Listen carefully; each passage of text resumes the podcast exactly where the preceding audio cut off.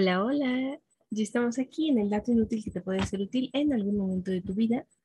Y bueno, como cada semana les traemos contenido nuevo, fresco e interesante para su conocimiento.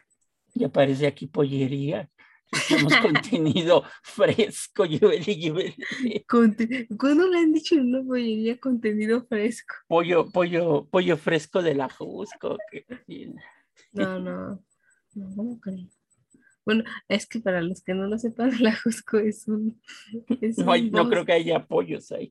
No, no, pues, pues, es que, o sea, hay que dar contexto. Ah, es que había un, había un, un, un programa en el que denunciaba socialmente las cosas. Gina todavía ni nacía. ah, este, pero se sí lo he escuchado. Sí, lo he escuchado, Gina, que se llama este, ¿Qué nos pasa? Entonces ahí salía un carnicero, que su Ah. lema de, de, de batalla para vender sus productos era este, ¿qué? Chicharrón de puerca y puerco, ¿no? Sí. chicharrón de puerco y puerca, ¿no? Entonces, pues el chicharrón es lo mismo de, de puerco y de puerca, macho, y hembra macho. Entonces decía chicharrón de puerco y puerca, este, ostión fresco del ajusco, ¿no? Entonces, este, el ajusco, como dice Gina, pues es un bosque, obviamente ahí no va a haber ostiones, pero era curioso porque decía ostión fresco del ajusco, ¿no? Que tenía un doble sentido.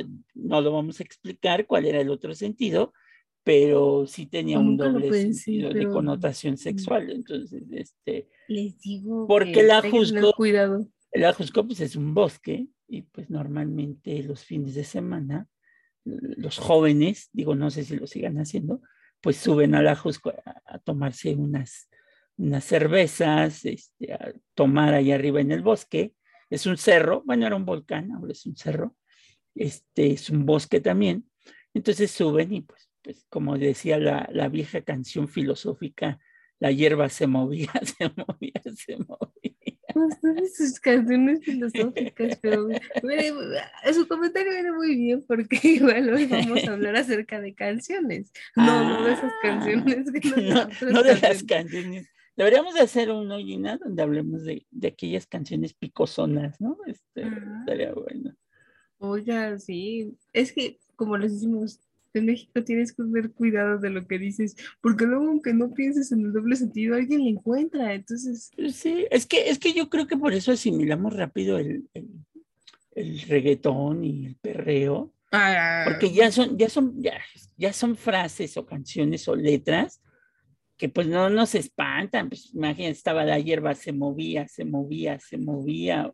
O, esa vieja canción de aquel profeta de, del sur del país, ese profeta de profetas, eh, este que decía, este, ¿cómo se llama? Chicoche, que decía, ¿quién pompó? ¿Quién pompó zapatitos? ¿Quién pompó? ¿No? Pe- Pero, ¿sabe? Es que, o sea, no solamente es el doble sentido, pero siempre ocupan, ay, no sé, a mí me chocan esas canciones porque hacen de notar cosas que no, Como por ejemplo, él tenía una canción que la hizo después del 85, porque al final, pues nos tenemos, eh, los mexicanos tenemos esa costumbre.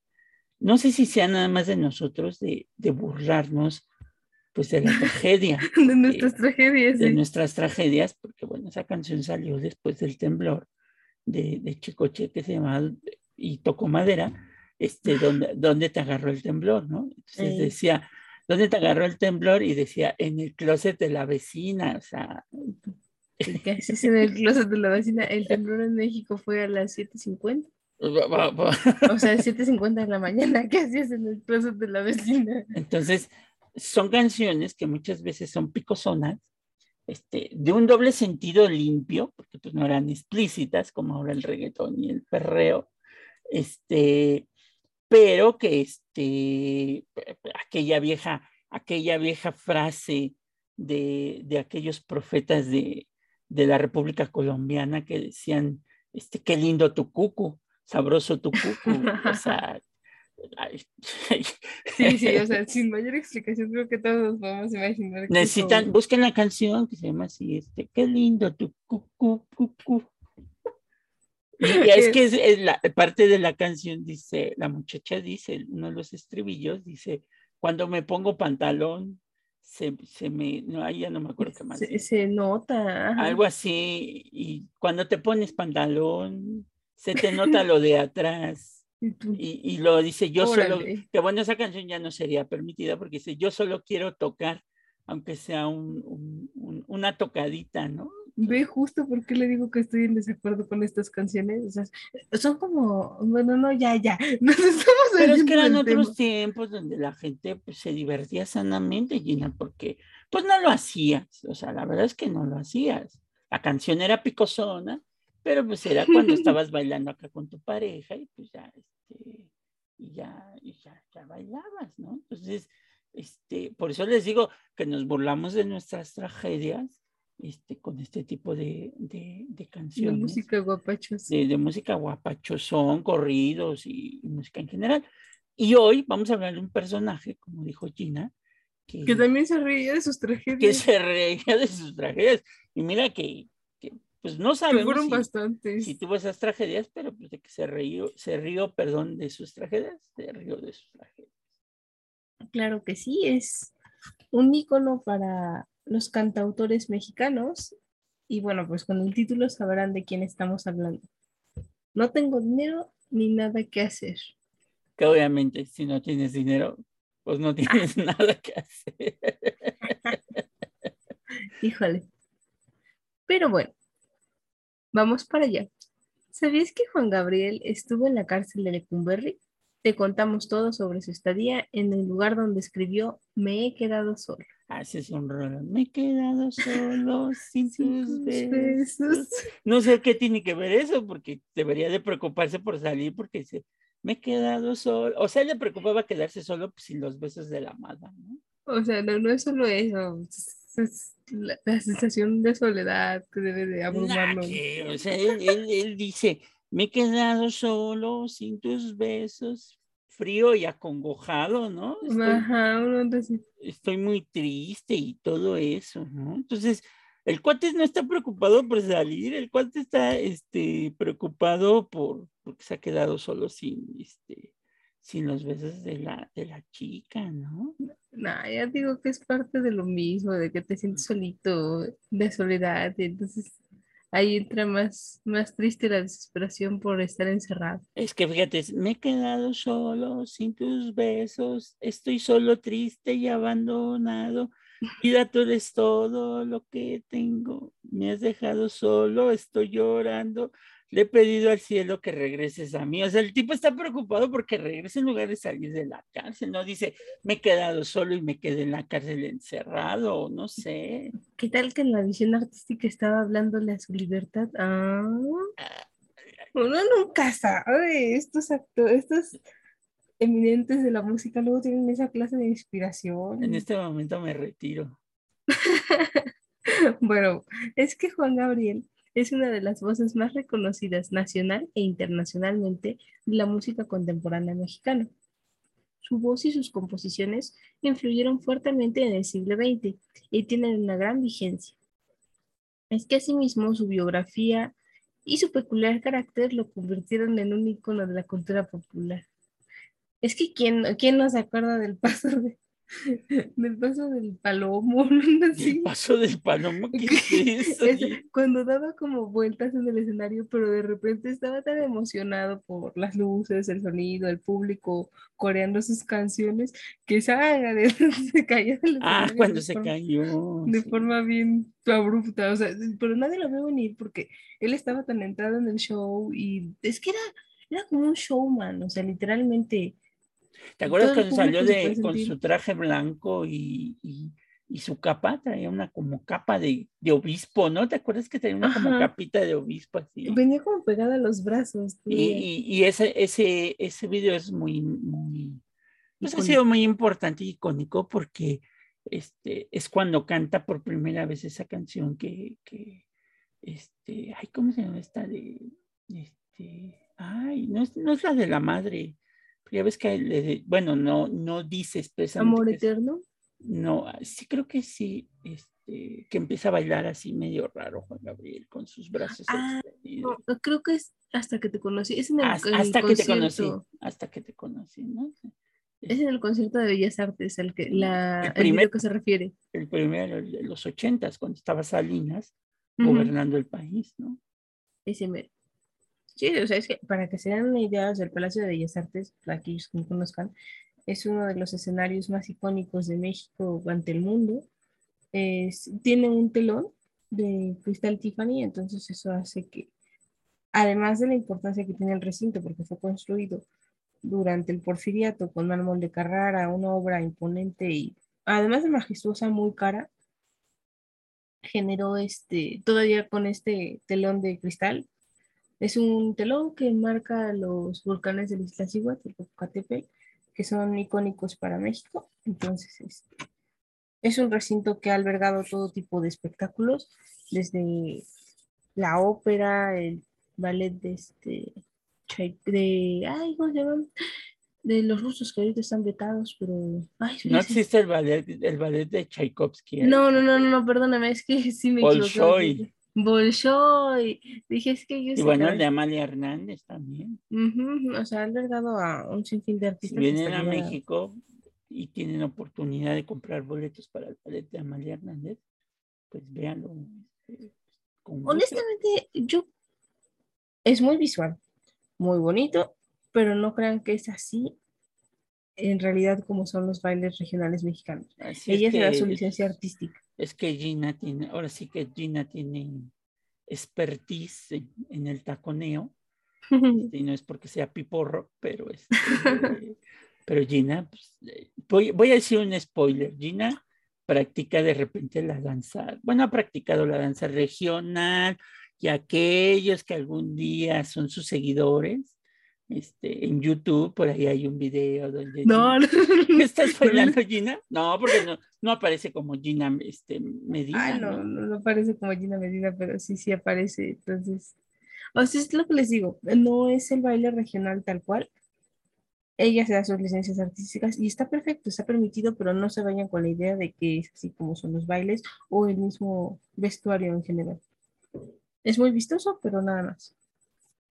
Pero bueno, ahí, ahí se presentó Juan Gabriel. Pero antes de que todo esto sucediera, vamos a hablar de cuando estuvo en Lecumberri.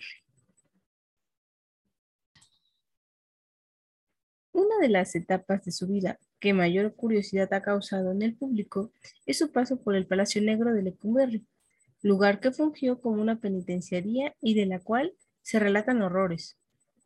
Sin embargo, en el fondo de la penitenciaría del Archivo Histórico de la Ciudad de México, que aún conserva los registros de los presos de esta cárcel, no cuenta con ningún archivo que testifique sobre la presencia de Alberto Aguilera Valadez, mejor conocido como Juan Gabriel. Es probable que se trate de un error, pues sí existe el registro de que Jaime Alberto Aguilera, quien de acuerdo al archivo estuvo preso en 1967 por haber realizado un robo. Sin embargo, sus biógrafos y amigos aseguran que el cantautor de Querida estuvo preso entre 1970 y 1971 acusado de robo. Sí, ahí, ahí existe mucho esa confusión de que, de que pues el dichoso Jaime Alberto Aguilera lo confundieron con, con Alberto Aguilera este, Valadez, que era el nombre de Juan Gabriel. Pero aunque dicen que no estuvo, por ejemplo, hay otro cantante de esa época, Alberto Vázquez, que estuvo encerrado por una discusión familiar con su ex esposa Isela Vega, que Ajá. lo mandó a la cárcel, porque sí lo mandó a la cárcel, este, por gol- golpearla. Este, él dice que ahí conoció a, a este muchachito, ahí escuchó algunas de sus canciones. Entonces, es como que muy curioso. Algunos dicen que esto de que estuvo en la cárcel Juan Gabriel, él mismo lo hizo mayormente importante, eh, pues para que vean, ¿no? Que el, el ídolo del pueblo, que es Juan Gabriel, este, pues venía de la, de la penitenciaría, ¿no? Bueno, mito o no mito que haya sucedido así, lo que es un hecho es que estuvo en la cárcel, ¿no? Él mismo lo aseguró y de hecho en su, en su que fue autorizada por su familia ahora que falleció, n- narra este capítulo en su vida, entonces podemos, seguir- podemos entender que sí sucedió. Y, y los archivos, sí, digo, hay que entender que en aquella época, pues lo que menos se cuidaba era cuando La desapareció. de los datos. Muchos de los documentos del archivo de las penitenciarias de México, por ejemplo, de Lecumberri, muchos sí les dieron chicharrón, o sea, sí los quemaron por todos los movimientos sociales que se dieron en los 60 en México. Claro, y- y, además todos los presos que albergó Lecumberri. Y ahí este, estamos hablando de los años 1970-71. ¿no? Claro, justo después del movimiento de médicos de- y el estudiantil. Ujú. Ok, pero es justo cuando este suceso ocurrió, en el momento en el que Juan Gabriel migra a la Ciudad de México para trabajar como cantante en los entonces centros nocturnos. Lamentablemente, las cosas pues no ocurrieron como el Divo de Juárez esperaba y se encontró en situación de calle, lo que lo obligó a dormir en la central camionera, en la Alameda Central, la Villa y la estación de ferrocarriles de Buenavista. Lugares que no son para dormir, o sea, porque son la intemperie, el aire público. Bueno, es que hay mucha gente que, pues, que sí hace eso. Ah, no, o sea, yo no digo que no lo hagan. Acuérdate de la no están terminal. pensados para eso. No, pobre hombre, ese sí le pasó de todo. Por fortuna, el tiempo de reclusión le sirvió de inspiración a Juan Gabriel, pues fue durante ese periodo que compuso canciones como Me he quedado solo, la que le tarareaba al inicio el profe, No tengo dinero, uy, uy, No buenísimo. tengo dinero ni nada que hacer. También Ni dice, no, que- no tengo dinero ni nada que dar. Pues claro, pues, Solo dinero, amor para dar. solo amor, solo amor para dar. O sea, Ahí está, ahí está. y, tres claveles y un rosal, ¿eh? y- y fíjate que esa canción nunca la he escuchado. ¿Cómo crees? Un clásico de buenísimo, ¿no? Es más, me acuerdo que tiempo lo ocupaban para estos videos de meme, de que cuando le dices a tu crush, no tengo dinero ni nada. No, la, esa sí, la que te digo es la de tres claveles y un rosal. Ah, no, esa yo tampoco. Es como de esas canciones no tan conocidas, ¿sabes? Porque no, nunca. O sea, la he escuchado así cuando hacen remembranzas de él, una semblanza sobre su trayectoria artística, pero nunca me he sentado a escuchar así. Hay tres claveles y un rosal, ¿no? Como querida. No, es que querida es querida, ¿no? Tiene un lugar aparte en su, en su historia de composición. El episodio de la cárcel de Lecumberri es representado en una película. Ah, ven, les digo, hasta película. hay. Es mi vida misma, que fue adaptada por el propio Juan Gabriel. Actuada también. Él, él hizo todo, ¿no? La producción, la actuación. Él ahí estaba 100% en esa película. Pues, Después de todo, fue su vida. La reclusión del michoacano duró cerca de dos años, pues logró salir libre con la ayuda de una amiga quien pagó su fianza. La, la amiga a la que se refiere Gina es también una cantante de esa época muy famosa, que era, este, ay, la Prieta Linda, pero se me fue su nombre. Ah, no sé su nombre, yo le iba a decir la Bueno, linda, pero... La Prieta Linda, que, quien lo escuchó cantar, le gustó cómo cantaba y pues bue- bueno, ella, ella lo pagó la fianza para que pudiera salir de la, de la cárcel, porque se supone que lo acusaban de que había, bueno, la película narra que Juan Gabriel está en la calle, esta chava lo ve, le dice que vaya a su departamento, es lo que él dice, no quiero tomar, lo único que quiero es dormir en una cama calientita, Ujú. este, lo deja durmiendo y se emborrachan y unos se meten a robar y pues a- el- la, la joven pues, era amante de un policía, de la policía judicial y pues lo meten a la cárcel por, por ese robo hasta que después eh, ahí narra como en Ciudad Juárez juntan dinero pues para poder pagar la fianza de Juan Gabriel, ¿no? Sí, sí. Y, y de hecho esto también fue adaptado a la serie, entonces podemos deducir que sí tiene algo de verdad. Y pues bueno, ¿no? Ahora sí que más amigos de esos, porque, o sea, sí, al inicio como que no confío en él, pero ya después lo ayudó a salir, ¿no? Como decía, entonces necesitamos más amigos como la Prieta Linda. Que su nombre era Enriqueta Jiménez. Mm, Ahí sí, ahí, ahí está. De ahí Petita viene era buena onda. Prieta Jiménez, la Prieta Linda. Y es que aun cuando el Fondo de Penitenciarías del Archivo Histórico de la Ciudad de México conserva los expedientes de los miles de reclusos que pasaron sus días en estas celdas, no cuenta con el expediente de, de Alberto Aguilar Valadez, como les decíamos, ¿no? Sino que pues la única ficha que aparece de este reo es ni siquiera de él, de un nombre similar al del Divo de Juárez. Lo que les decíamos, ¿no? Jaime Alberto Aguilera. Él estuvo en Cumberry en 1967 por el delito de robo, muy parecido. Y el expediente se compone de cinco fojas en la caja, por si ustedes la quieren revisar, 2550, partida 2575. El problema es que no viene la ficha de ingreso a la penitenciaría. Entonces, este... Consistencias. Pudiera ser que también por la manera en que salió Juan Gabriel, este, pues también hubieran desaparecido ciertos documentos. se perderían, guiño, guiño. Guiño, guiño, dice. Uno nunca sabe, es que todo puede pasar, todo es pues un misterio. Pues sí, eso tienes mucha razón. Es que ¿Qué les digo?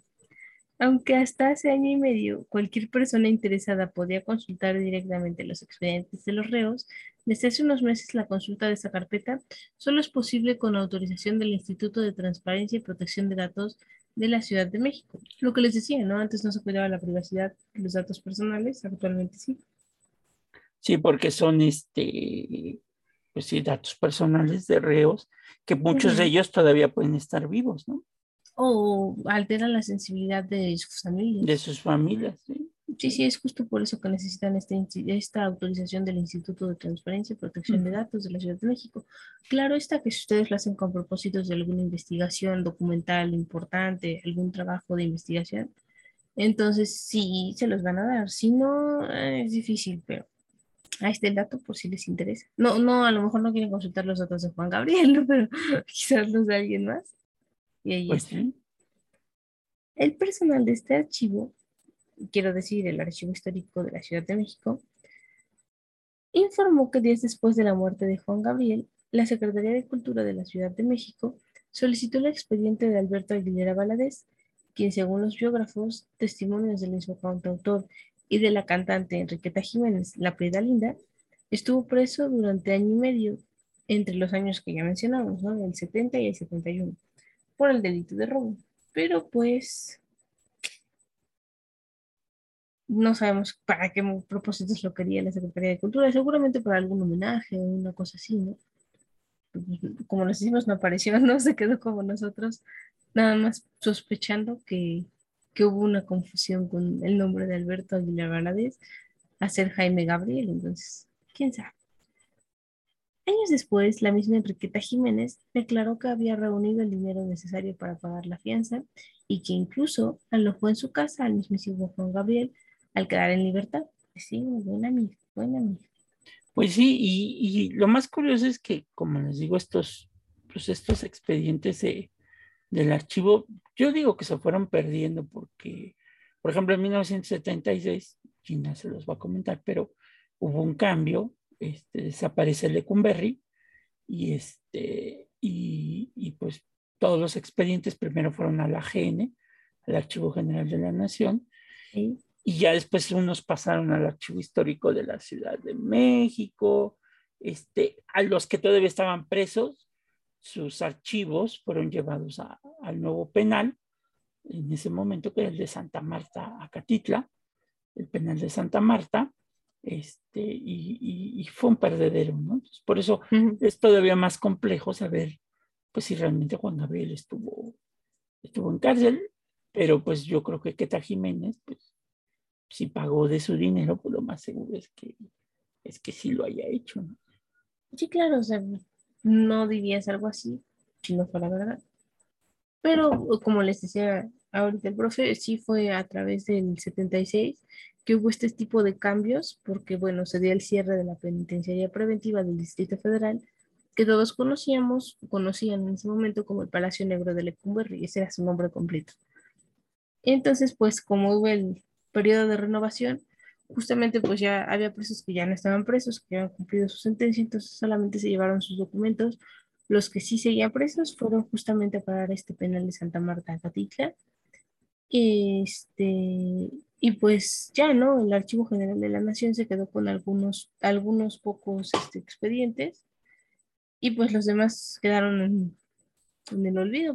Por, por, ejemplo, Gina, tú que, tú que le sabes esto de las leyes, este, como abogada, por ejemplo, Sí. ¿cómo le haces para pedir el expediente de, un, este, de una persona que vas a defender? Mm, ¿Solicitas un permiso? tienes que escribir un, ¿Haces Una un solicitud. escrito? Ajá. un escrito de solicitud para pedir el expediente de un, ya sea de una persona, de un este, asunto en general que se trate.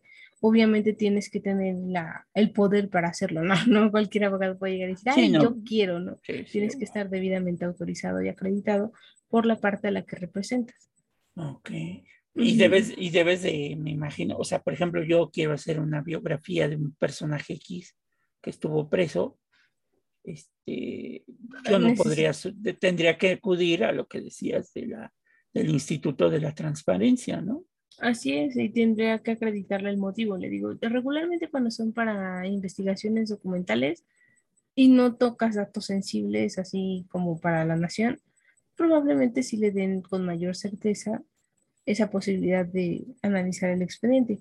Si no, lo veo más difícil precisamente por eso, porque puede un, este tipo de investigaciones afectar la sensibilidad de, de la familia, que pues, obviamente no quiere recorrer ese trago amargo, o incluso de la misma persona, ¿no? Que siga viva o su leyenda. ¿Y, y qué te vas a encontrar con un expediente de estos? O sea, la, la ficha de, de ingreso al penal, las declaraciones, Ujú, las sentencias. Sí, ahora sí que todo lo expediente cosillito. Bueno, es que para mí es muy normal, ¿no? Ustedes ven, cada que van a oficina de partes a un MP, o sea, y piden un expediente, todos están cosidos con un cosido característico, precisamente que hace más fácil, uno, el orden de todas las hojas que hay, las que consta el expediente, y dos, porque es como se fueron dando cronológicamente todas las actuaciones que versan en ese expediente. Y hay algunos que hasta son tomos, ¿no? grandísimos. Hay algunos, de- tengo a varias amigas que trabajan en tribunales y es buenísimo porque dicen, no, es que de verdad, Tina, hay veces que tenemos que ocupar un taladro para perforar perfectamente todo, o sea, que queden alineadas todas las hojas, las hojas que componen el expediente y luego coserlas. Y dije, ¿cómo crees? eh? Y alguna ocasión que llegué a ir a visitarlas, en efecto, ahí estaba el taladro. Y yo, Pues wow. Sí, es que es- son, son complejos, ¿no? sí, hay de todos. Hay desde expedientes muy delgados hasta expedientes que tienen varios tomos. Depende del asunto. Ok, entonces ya saben que en México, este, por lo menos, si quieren revisar un expediente, pues, No cualquiera, o sea, que necesitan- tener un motivo. un motivo muy, muy importante. Porque, por ejemplo, yo trabajé en el archivo histórico de la Secretaría de la Defensa, que hasta hace unos años estaba, o sea, era bien complejo ¿eh? entrar a- a- al archivo histórico para ver las, los expedientes de los soldados. Este, y sí era bien complejo. Ahora ya Claro. no, ahora ya nada más. Por ejemplo, yo hacía la carta de solicitud a la Secretaría de la Defensa. Entonces, la defensa me mandaba las, la aceptación, pero sí me, me estipulaba basado en el artículo tal de la ley de transparencia, tal y tal y tal y tal y tal, y tal y tal y tal y tal y tal y tal y tal y tal, ¿no? Entonces, este, sí que los datos que ibas a utilizar, y aparte, por ejemplo, yo tuve que dejar un ejemplar de mi investigación a, Ah, la, a la además. biblioteca de la, de la Secretaría de la Defensa. ¿no? Sí, sí, o sea, no, no crean que es tan sencillito. O sea, sí es sencillo, pero no tan ágil como podría ser, o Y- por lo menos no tan... Y lo tienes que hacer porque si no, ya no Si te no. dan, te dan el permiso después si quieres ir a consultar otras cosas, ¿no? No, y de hecho, algunos, este, de acuerdo a que estés investigando, no te dejan ni siquiera acercarte otra vez si no das esa autorización previa. Pues, Ah, porque claro está, esto es, o sea, te piden la autorización de dejar tu trabajo o una copia de él, o hasta dar los agradecimientos por... Ajá, sí, sí, tení- nos, a mí me dieron la leyenda de cómo debía de aparecer el, el texto de los agradecimientos y que en un caso determinado, si la Secretaría creía conveniente que mi investigación valía la pena para los fines que la Secretaría quisiera, podía hacer uso de mi investigación y ahora sí que podía lucrar, a pesar de que estuviera registrado por, por, por usted. Por, por mí, este, sí podía lucrar con mi investigación, o sea, podía publicarla sin darme a mi este, regalías. regalías. Claro, y esto en atención a que ellos le brindaron esa oportunidad. No puedes decir, ay, porque, pues, ¿cómo? y sobre los dicen no hay engaño, ahora sí que te lo dicen clarito desde el inicio. No creen que son las letras chiquitas del contrato. No, no, parece Viene con letrotas. Sí, viene con letrotas. Y es a partir de, bueno, volviendo a Juan Gabriel, que la consulta de estos listados de los expedientes y del personal de este archivo, se consideró que se tienen resguardo aproximadamente más de 10.000 expedientes de los reos y que solo se conservan los de la administración bueno, que la administración de ese penal, del penal de Lecumberri, entregó a los inicios de los 80. Y la mayoría de estos expedientes solo contienen las fichas de ingreso, las resoluciones de los juzgados, pagos de fianzas, multas, cartas de libertad, y muchos de ellos carecen del engrose con declaraciones. este es el juicio, ¿no?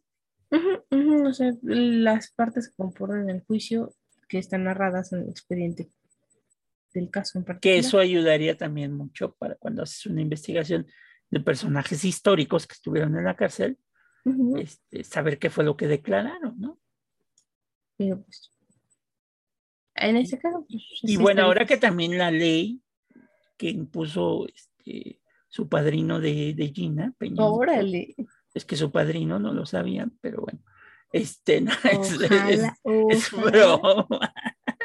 No, y Gina creo que no se sentiría muy orgullosa, pero bueno, este, eh, hay una ley que impuso el, el expresidente Peña Nieto, en la cual este, el Estado tiene la facultad en ciertos documentos históricos de poder testarlos. ¿Qué es testarlos?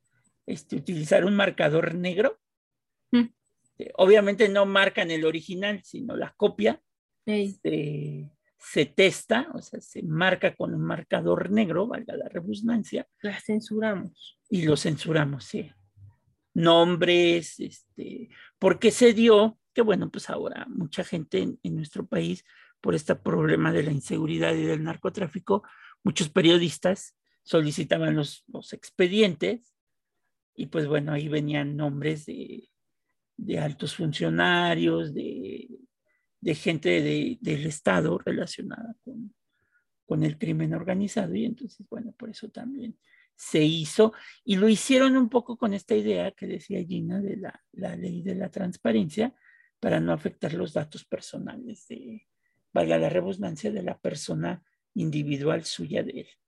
Sí, o sea, la verdad es que es eso y además de que este tipo de investigaciones, o sea, cualquier investigación puede poner en evidencia la privacidad de una persona pero más, o sea, pones las alarmas cuando es una investigación propiamente de un medio de comunicación, porque nunca sabes cómo van a tratar los datos y obviamente ellos van a contar lo que favorezca a lo que quieren que sus lectores o escuchas o televidentes vean y conozcan. Entonces, eso puede alterar la seguridad de las personas y justamente por eso es que se hizo esta ley y pues que no es tan fácil accesar a cualquier archivo, no, no crean que es como que llegas y luego lo te lo dan, o sea, para esto sí pasa un periodo de tiempo largo, les digo, a menos que ustedes estén autorizados, o sea, tengan el título de licenciados en Derecho con la cédula este, correspondiente y obviamente la autorización de las personas que versan en el juicio, ¿no? Para ser representados y representar sus intereses. Entonces, por eso es importante que lo sepan aquellos que también quieren hacer alguna investigación sobre algún personaje. Este, que tengo entendido que todavía, creo que si sigue vivo todavía es más complejo, ¿no? O sea que... Exacto, justo por, por, eso, por su, su privacidad y la de las personas de su familia. Entonces... Como por ejemplo muchos de los hay un libro que en México en estos últimos meses se hizo muy famoso de una periodista, Anabel Hernández. Este, no, me acuerdo cómo se llama el, título, creo que es Las Señoras del Narco, no sé qué. Un título parecido. Bueno, el chiste es que en ella, Anabel, que es periodista, este, solicitó todos los expedientes de los juicios a los narcotraficantes y todo lo demás, y en muchos de ellos aparecían las novias del narco, creo que se llama, este, aparecían artistas este, muy famosas que, que este, pues alguien las mencionó en el juicio y, pues bueno, Anabel pues, pues, las utilizó para, para, escribir su libro y pues no está, no está cometida porque la quisieron demandar, pero este, pero pues no está en la ilegalidad porque al final de cuentas pues está escrito en un papel. Entonces, este, pues ella hace la referencia y la cita del documento de donde lo sacó, ¿no? Entonces, lo que alegaban mucho para poderla demandar es que muchas de las acusaciones eran anónimas. Entonces, este, pues sí tiene hasta cierto punto, pero, pero pues bueno, para que vean el problema, si quieres hablar de un artista como Juan Gabriel, porque también pudo haber afectado su, su este, pues su carrera, artística, ¿no? Claro, lo vemos actualmente, por ejemplo, en Estados Unidos, ¿no? Con el juicio que se está llevando a cabo entre Johnny Depp y su ex esposa, cómo es por difamación. Y esto pues, le generó obviamente una merma económica porque pues su trabajo depende de su reputación, así como el de todos. Es evidente que con él es más marcado porque, son es una figura pública. Que el de Juan Gabriel yo creo que más que afectarle le benefició, ¿no? Eh, hubo empatía por parte del público. Digo, aquí tuvo la suerte que, pues, que se encontró con la Prieta Linda y este, impulsó mucho su carrera, ¿no? Sí, claro, ella fue parte fundamental, es una buena amiga de todo a todo. Pues sí, porque no sé si se han fijado, pero hay muchos actores, por ejemplo, ahorita que, que estamos en esta, en esta nueva reconstrucción social, en donde muchos actores han sido acusados por, por acoso, por violación y todo lo demás. Este, actores, productores, este, productores, accionistas, accionistas, este, y pues bueno, pues esto puede generar un problema en un futuro para alguien que quiera meterse a esta cuestión de la investigación, ¿no? mientras lo hagan con cuidado, con la discreción correspondiente, o sea, siempre existe un riesgo, ¿no? Pero van, van restándole puntos. Pues sí. Y citando, aquí, por eso es importante que cuando ustedes revisen un libro de investigación, vean las citas. Este, pues si el texto del documento lo dice, pues bueno, pues ahí está escrito, ¿no? Pero bueno. Tengan cuidado de citar con, con ahínco porque si no luego dicen que es plagio. Exacto. O los pueden demandar por... O la familia los puede demandar. por lo que comentábamos, ¿no? Pero hasta aquí ha llegado el dato inútil que les puede ser útil en algún momento de su vida. No tengo dinero, sí. ¿Cómo era? Ya se me fue. No, no, ese es el tonito. No tengo dinero ni nada que dar solo amor. no, me gusta más la de todas bueno, y aparte, mañanas. Acuérdate el Dios Sol, Gina. Doy gracias a Dios por otro día más. Este, pero bueno, este, pero también hay que recordar que bueno, pues Juan Gabriel, fíjate qué curioso, ¿no? Porque él decía antes de morir que, que compartía mucho la pena de esta cantante española que era su gran amiga. Este, ¿Rocío Durcal? No, la otra, esa ya se había muerto. Este, este, ¿cómo Isabel Pantoja. Isabel Pantoja, ya ves que Isabel Pantoja está en la cárcel, pues estuvo en la cárcel, ¿no? En España por desvío de, de Hacienda o algo Evasión fiscal. Entonces, este, él decía que compartía mucho. Por eso le decía en el último concierto que dio en Bellas Artes Juan Gabriel que se quedara en México, ¿no? Que, que le daba su casa de Acapulco y que ya no regresara a España. Este, y es un personaje que, que muchos lo han visto como, pues, como un personaje popular y que, bueno, yo me acuerdo muy bien cuando se murió, las filas y filas de, gente afuera de Bellas Artes para ver la pequeña, el ataúd, si era el ataúd o la urna. La rajita con su, la, urna con, su, con sus esequias. Este, la urna con sus esequias y este, y el paso, ¿no? Al aeropuerto y... Sí, porque fue todo, o sea, tuvo más publicidad precisamente por eso, ¿no? Porque murió en tierra extranjera, entonces para traer otra vez su cadáver, a, bueno, sus restos a México, porque ya lo trajeron en, en la urna, ya lo trajeron incinerado. Me pasó lo mismo con el otro gran este, pitonizo del, del mundo de la canción, José José, Pepe Pepe también, ¿no? Entonces, son estos héroes, estos ídolos, estos personajes que pues, marcan una huella en la sociedad mexicana. Les vamos a dejar aquí en el episodio un, para aquellos que no conozcan a Juan Gabriel, porque si no lo conocen, bueno, Gina, con decirles que es, creo que es súper fan de Juan Gabriel. Buenísimas. Porque alguna vez en un recorrido por la Basílica de Guadalupe, Gina me llevó casi, casi me puso de rodillas frente a la tumba de Rocío Durcal, donde está parte de sus cenizas. Es que yo era este, súper fan, de verdad. Y Gina ahí casi, casi inques y pídale perdón a Rocío Durcal. Este, y pues bueno, es que Rocío Durcal, para aquellos que también no sepan, una pues española muy mexicana. Su ya ven, les digo que, es súper ah. fan. Ahorita trae su playera de I love you, Rocío Durcal. Sí, Rocío Durcal. Este, Rocío Durcal, pues gran parte de su última, bueno, última parte de su trayectoria musical, pues estuvo compuesta por Juan Gabriel. se pelearon ahí, se pelearon y, pero cuando, y fue cuando Rocío se fue con el otro este, personaje llamado el Buki, este, con Marco Antonio Solís, este, pero después regresó otra vez con Juan Gabriel a, a que le compusiera algunos temillas entonces ahí les vamos a dejar una playlist en, el episodio para que se pues, escuchen a Juan Gabriel, aquellos que alguna vez en su vida no lo han escuchado.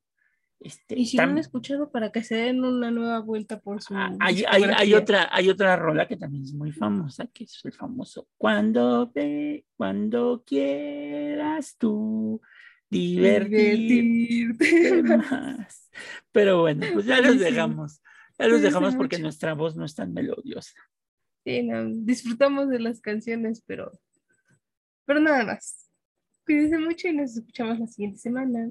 Adiós.